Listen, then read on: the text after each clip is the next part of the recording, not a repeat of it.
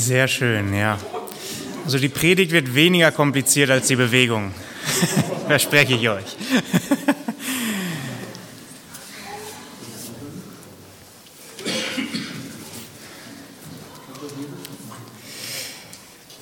Ja, guten Morgen. Ich habe eine Frage und zwar, kennt ihr so eine Person, die irgendwie alles kann? Also so eine Person, wo du denkst, boah, irgendwie ist demjenigen nichts zu schwer. Ja, der kriegt alles hin. Irgendwie ist der auch in allem richtig gut. Der kriegt alles locker hin. Vielleicht so eine Person, hast wen im Kopf, ein guter Freund, eine gute Freundin, vielleicht jemanden aus deiner Familie, vielleicht einen Bruder, eine Schwester, die du total bewunderst und du denkst, boah, der kriegt alles hin. Diejenige kriegt alles hin. Vielleicht sitzt du hier auch und denkst, oh, spricht er gerade von mir, oder? Kann ja auch sein. Ja, und als ich mein Studium 2008 in Lübeck angefangen habe, da habe ich so eine Person kennengelernt. Ja, so eine Person, die irgendwie alles konnte, die alles locker hingekriegt hat, ist auch ein guter Freund von mir geworden. Und wir waren während des Studiums viel gemeinsam unterwegs, haben viel zusammen gemacht. Und du konntest damit rechnen, egal wo du warst, egal was du gemacht hast, derjenige hat alles hingekriegt. Ja, zum Beispiel abends unterwegs gewesen in der Stadt, egal wo wir waren. Er war super darin, mit wildfremden Leuten ganz unkompliziert ins Gespräch zu kommen, die kennenzulernen, also wirklich bewundernswert. Und wir waren dann oft so in irgendwelchen äh, Kneipen, wo dann noch ein Kickertisch stand, ne? war er auch richtig gut drin. Äh, Billard, Dart, so die typischen Kneipensportarten. Ne? Er war richtig gut, du hattest keine Chance gegen ihn. Er war auch ein sehr sportlicher Typ. Und ähm, in Lübeck, da ist man am Wasser. Und natürlich hat er auch alle Arten von Wassersportarten drauf gehabt. War ein Kiter, auf dem Wakeboard richtig gut, er konnte Fußball spielen, Beachvolleyball habe ich von ihm gelernt. Und er war auch handwerklich begabt, hat jetzt ein ganzes Haus renoviert und umgebaut. Vor seinem Studium hat er Kfz-Mechatroniker gelernt, also wenn du Probleme mit dem Auto hattest, ja, konntest du auch zu ihm hingehen, kein Problem. Er hat dann Architektur studiert und dann noch einen Master in Betriebswirtschaft gemacht.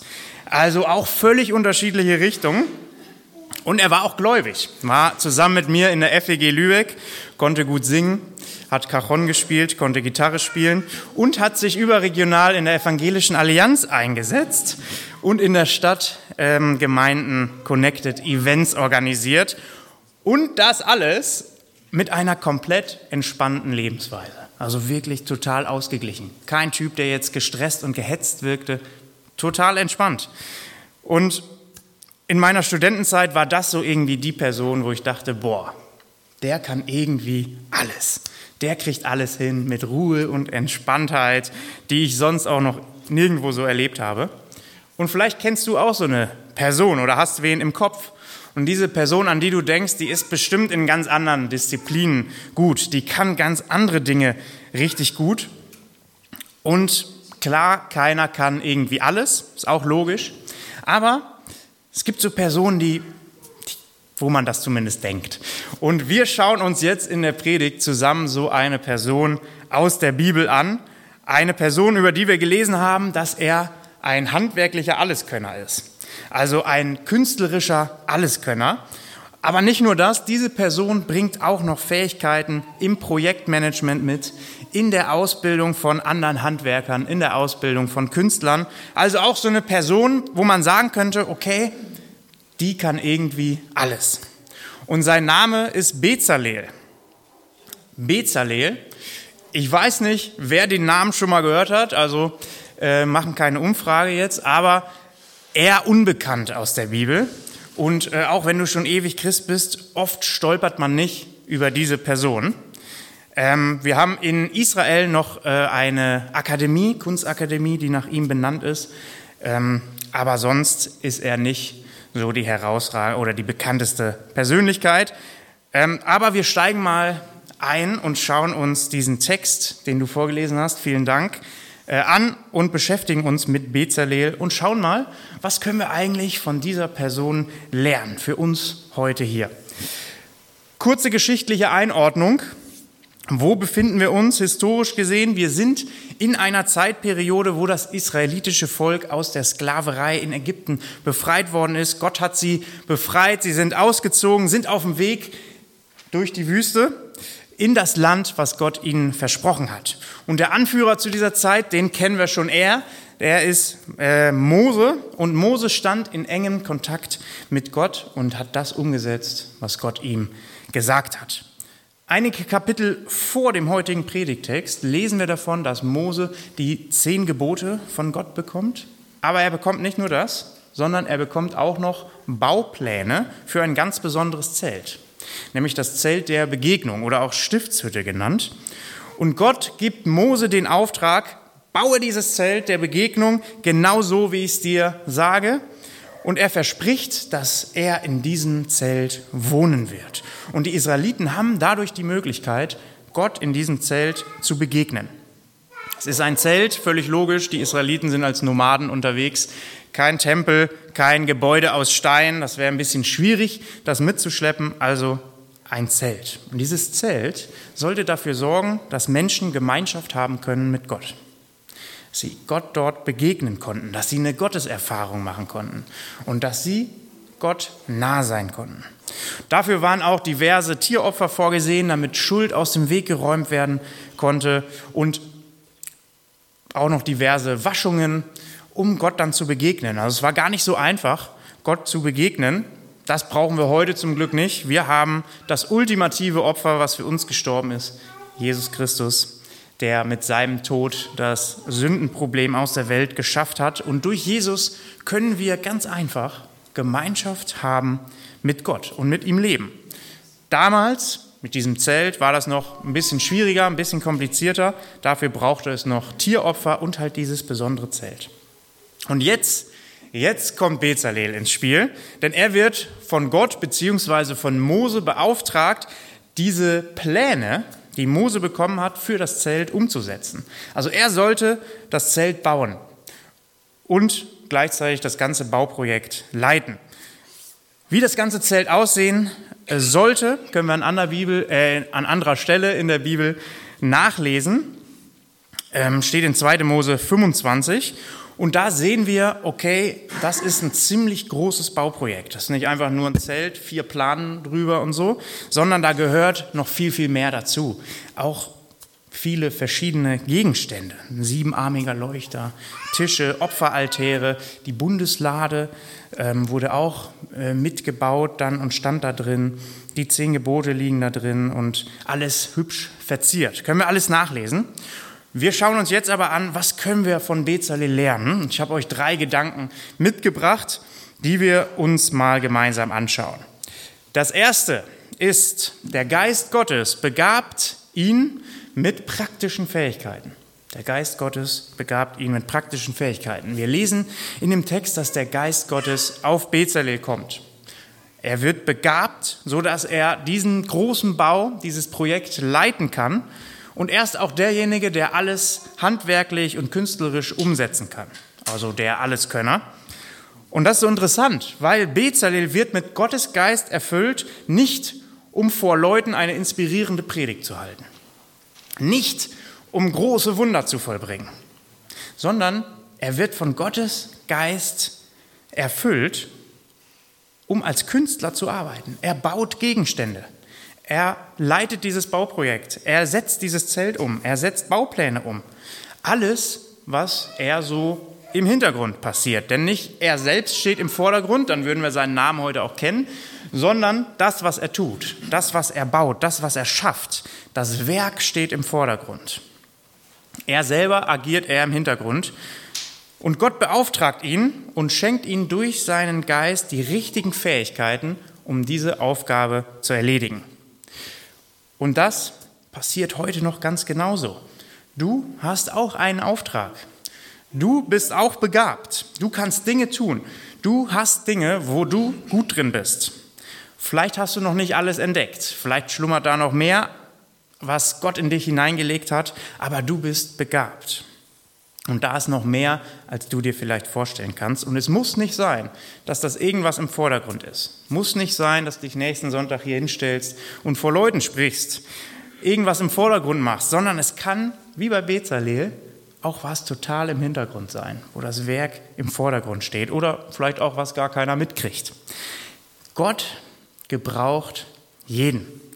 Vielleicht hast du das schon mal erlebt, dass du nur zur rechten Zeit am rechten Ort warst und genau das, was du gut konntest, da einsetzen konntest. Deine Fertigkeiten konntest du einsetzen.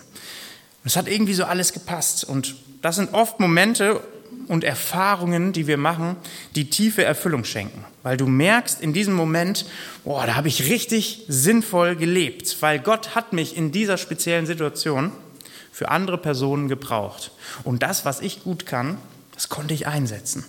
Für andere, für Gott. Und die gesamte Schöpfung findet Erfüllung darin, dass sie das tut, wofür sie geschaffen worden ist. Und das bedeutet für uns, dass wenn du das tust und einsetzt, was du gut kannst, dann wird Gott damit geehrt. Dann findest du darin Erfüllung. Es kann dir nichts Besseres passieren, als das zu tun, wofür Gott dich geschaffen hat.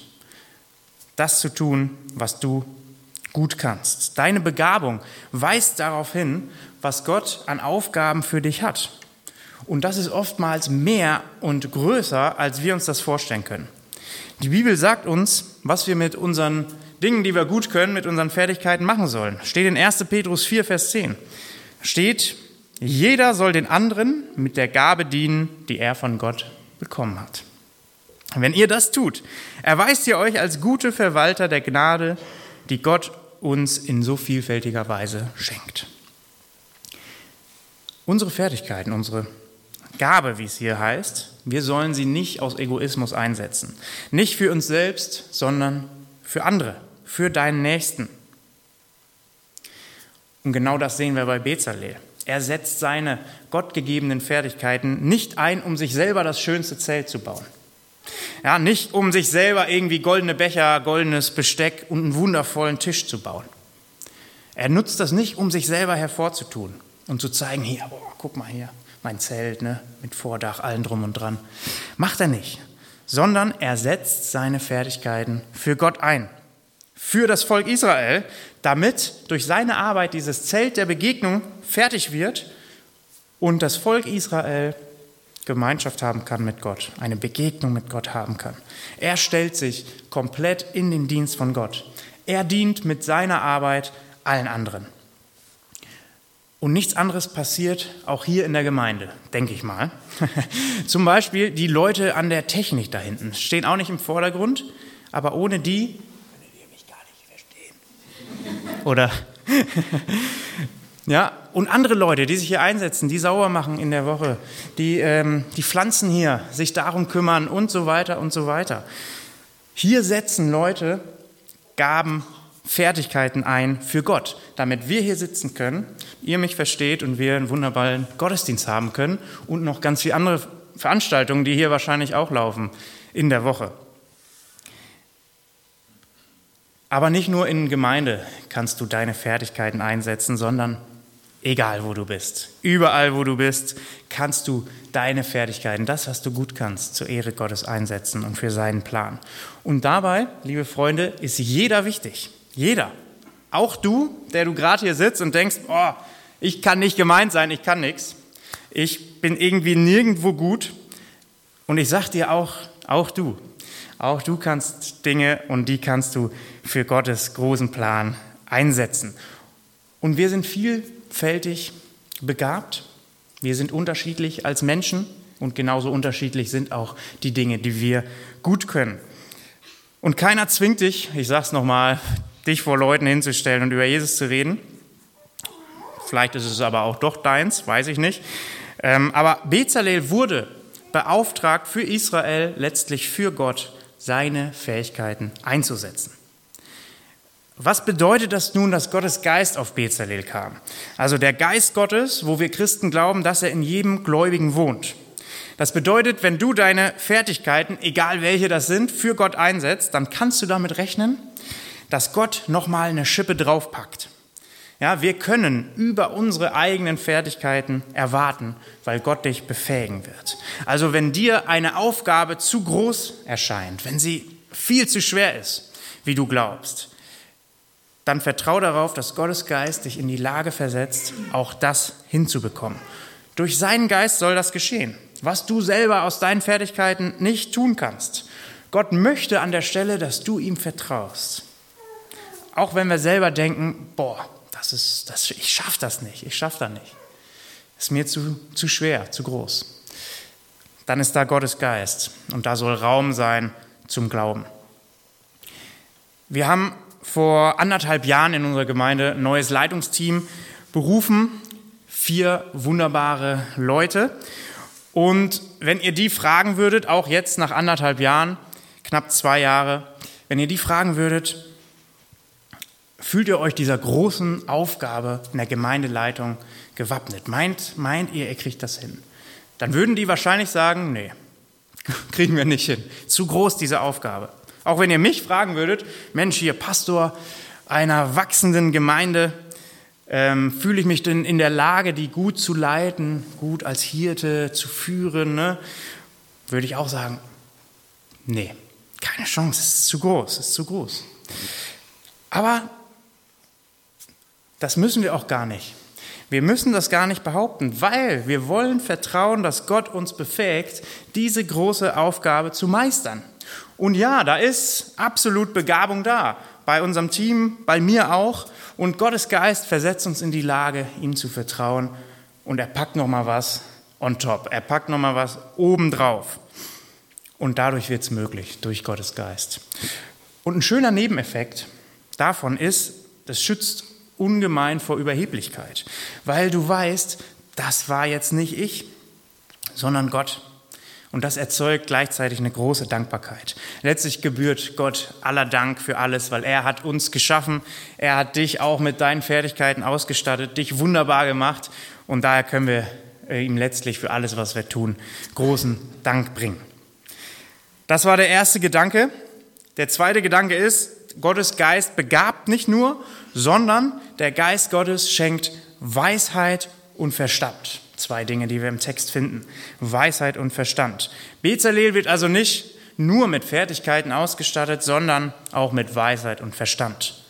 Also Gott verleiht ihm Weisheit, also die Fähigkeit im Leben, die richtigen Entscheidungen zu treffen und dementsprechend die Aufgaben auszuführen.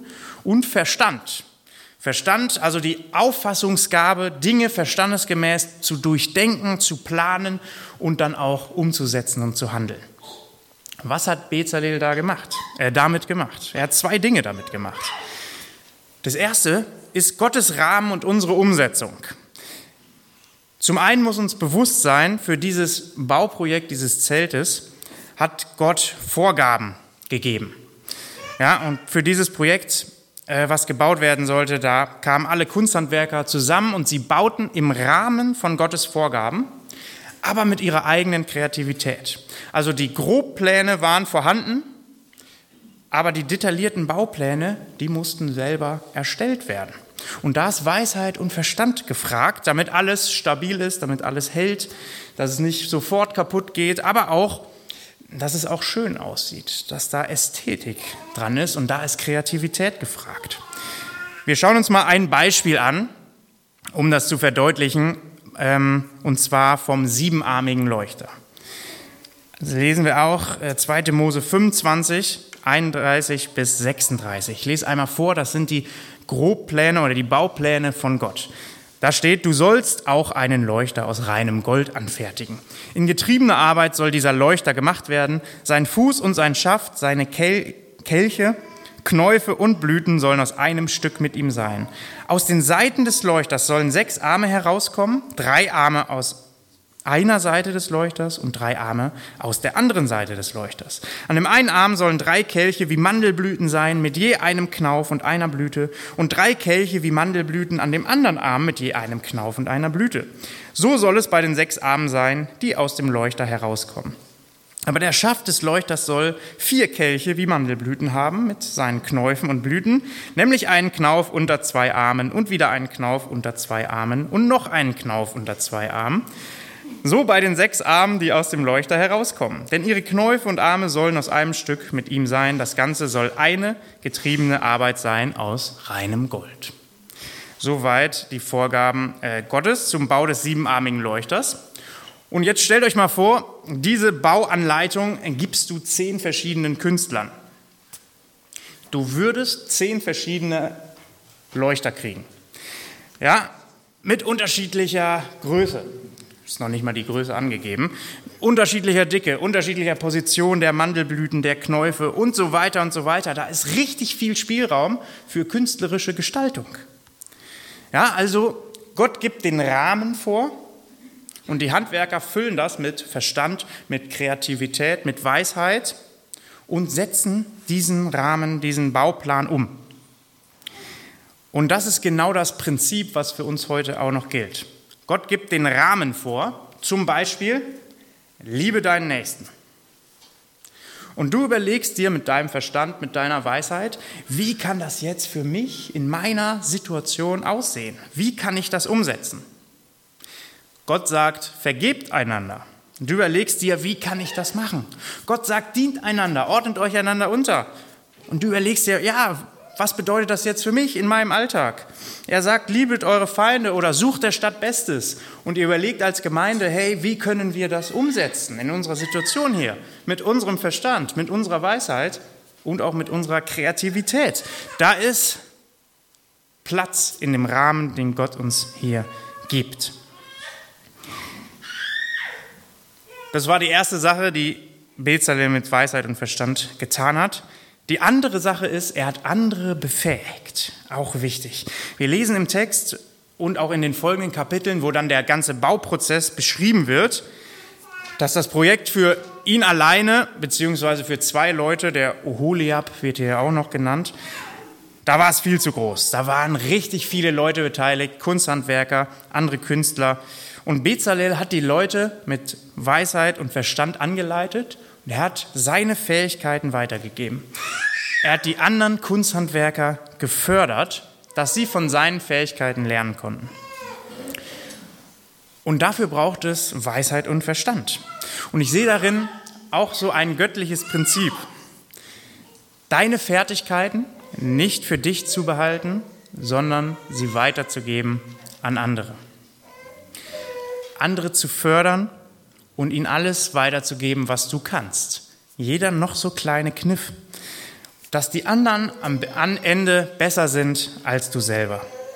Zum Beispiel, äh, ich habe als kleines Kind Schlagzeug gelernt und ähm, da auch lange Unterricht gehabt, überall gespielt, hatte irgendwann auch Schlagzeugschüler, die habe ich unterrichtet.